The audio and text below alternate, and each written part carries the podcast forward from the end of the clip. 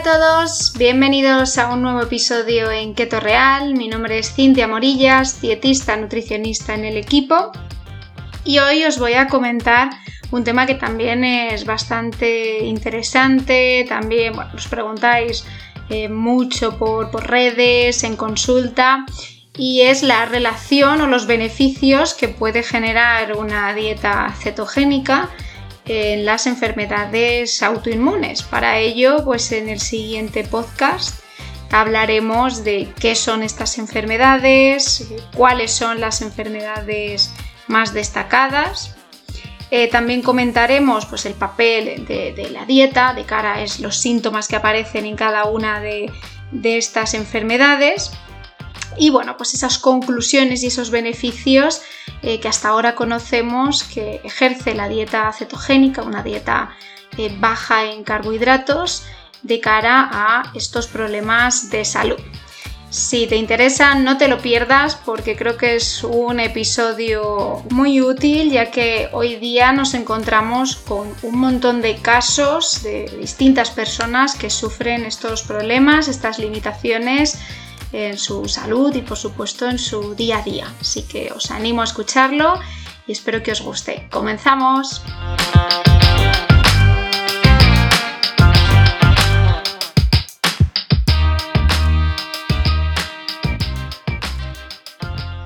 Pues vamos a empezar por lo más básico, que va a ser explicar qué son las enfermedades autoinmunes. Bien, pues son eh, trastornos que se producen cuando eh, nuestro sistema inmunitario ataca o destruye las eh, células sanas de nuestro cuerpo por propio error. hoy día se engloban en torno a unas 100 enfermedades que se van a desarrollar cuando aparecen pues, esos defectos en el sistema inmune, como veíamos, que conducen a que pues, el propio organismo ataque eh, de una manera inminente pues, a sus órganos, tejidos y células. Eh, normalmente el sistema inmunitario eh, puede diferenciar lo que son las células extrañas a las células propias. Pero cuando aparece una enfermedad autoinmune, nuestro sistema inmunitario va a tomar ciertas partes del cuerpo como las articulaciones, la piel, como algo extraño. Y lo que hace es liberar una serie de proteínas llamadas anticuerpos que van a atacar eh, a las células sanas. Normalmente el sistema inmune eh, distingue perfectamente lo propio de lo extraño y nos va a defender de esos agentes externos como pueden ser los virus o las bacterias. Pero ¿qué ocurre? Que en las enfermedades autoinmunes existe una respuesta, una cadena súper exagerada que se encarga de destruir eh, los propios órganos y tejidos corporales que están sanos. Entonces, deja de reconocer lo propio y genera pues, un proceso de autoataque actuando como si esos elementos pues, fueran agentes extraños al mismo.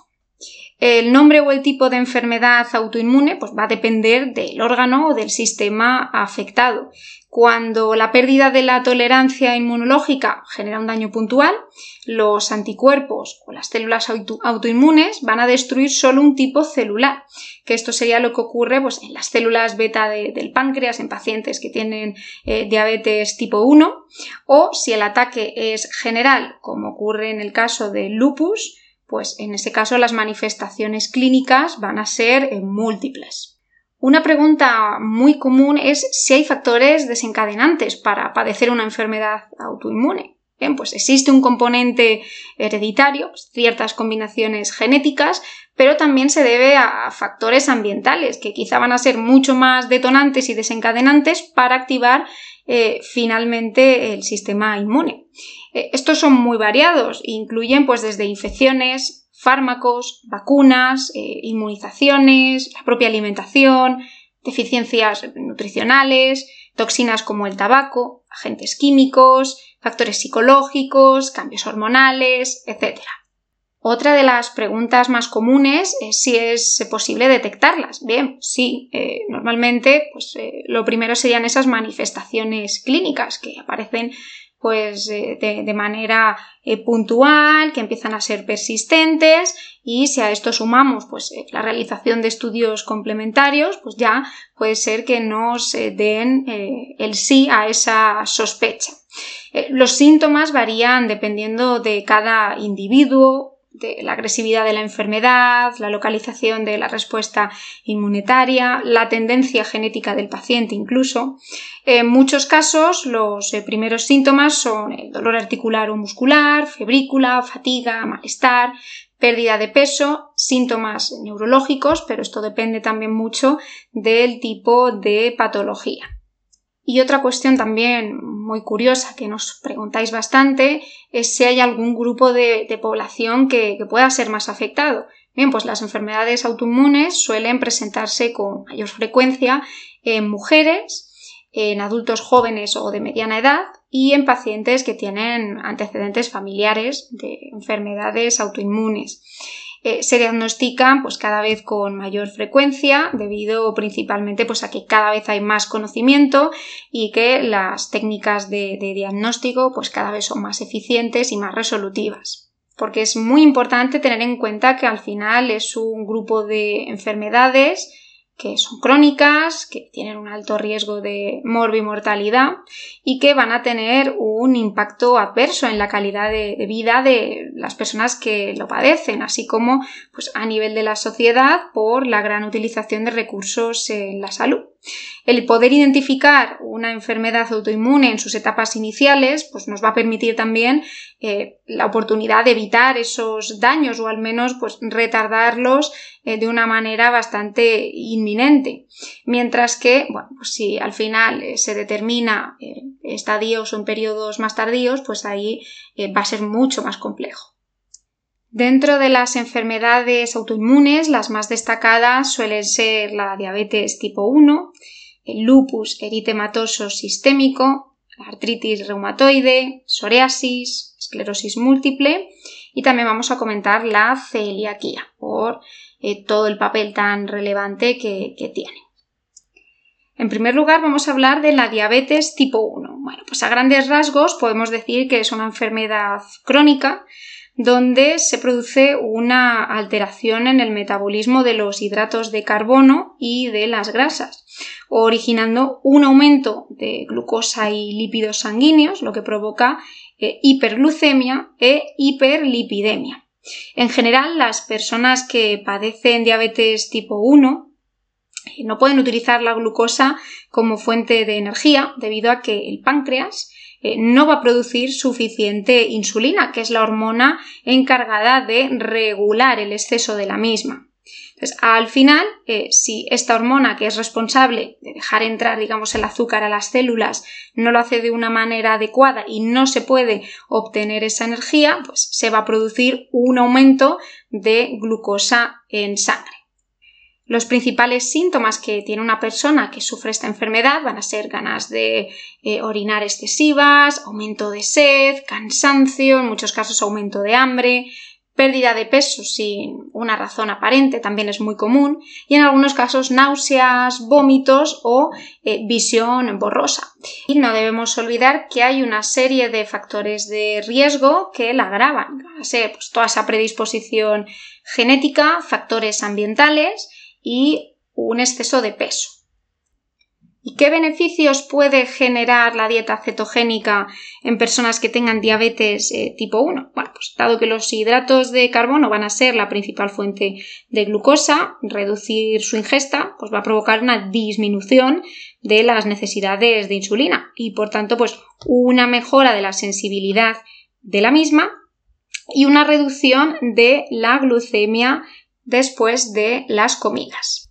Además, se observa que en patrones dietéticos donde los carbohidratos están disminuidos, se favorece la ingesta de proteínas de calidad y de grasas saludables, lo cual también es muy beneficioso para eh, la misma.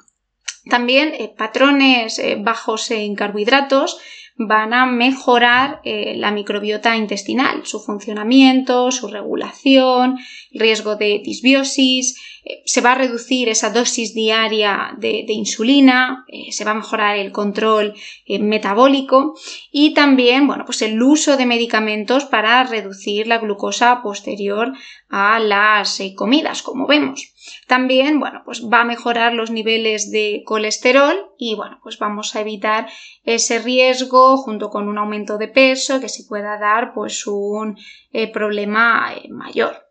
La segunda de las enfermedades que vamos a comentar va a ser el lupus eritematoso sistémico, que también es una enfermedad crónica en la que el sistema inmunitario del paciente va a atacar a distintos órganos y tejidos, pudiendo afectar pues, la piel, articulaciones, órganos como los riñones, pulmones o incluso el sistema nervioso.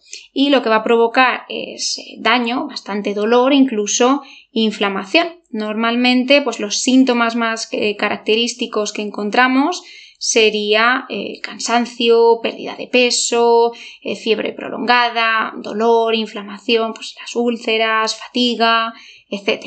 Por eso, de nuevo, el papel de la dieta va a ser clave en el proceso de reducción de la inflamación, ya que, bueno, pues esto va a beneficiar todos estos síntomas, va a reducir notoriamente el dolor y, bueno, pues eh, al final que estas crisis o que estos episodios se den de, de manera más puntual, no tan repetida en el tiempo. Por tanto, de nuevo, observamos que patrones bajos en carbohidratos que se encarguen de reducir esa inflamación y mejorar los síntomas van a ser clave también para estos perfiles.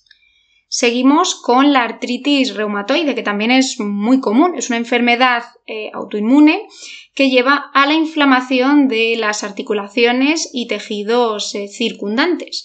Normalmente eh, los síntomas característicos van a ser ese dolor articular, esa rigidez, fatiga, inflamación y en muchos casos pérdida de movimiento. ¿Y qué papel tiene de nuevo la dieta cetogénica en, esta patología? Pues vemos que va a mejorar de nuevo eh, el estado inflamatorio, que en casos en los que hay personas que tienen encima un sobrepeso que les dificulta aún mucho más, pues va a ayudar a, ese proceso de, bajado de control del mismo. Y además observamos que los problemas cardiovasculares van a ser un factor de riesgo en la artritis, por lo que una dieta cetogénica que va a producir una reducción significativa del peso, del IMC, de la circunferencia del abdomen, de la presión arterial, de triglicéridos, glucosa, hemoglobina glicosilada, entre otros eh, marcadores, pues veremos que será muy positivo y muy beneficioso para eh, el control de los síntomas de estas personas y para que al final mejore también eh, la enfermedad. La siguiente enfermedad autoinmune va a ser la psoriasis, que es una enfermedad inflamatoria eh, de la epidermis que se basa principalmente pues, en un mecanismo eh, inmunológico que va a involucrar a las células de Langerhans y los linfocitos T, que van a producir esas citoquinas proinflamatorias.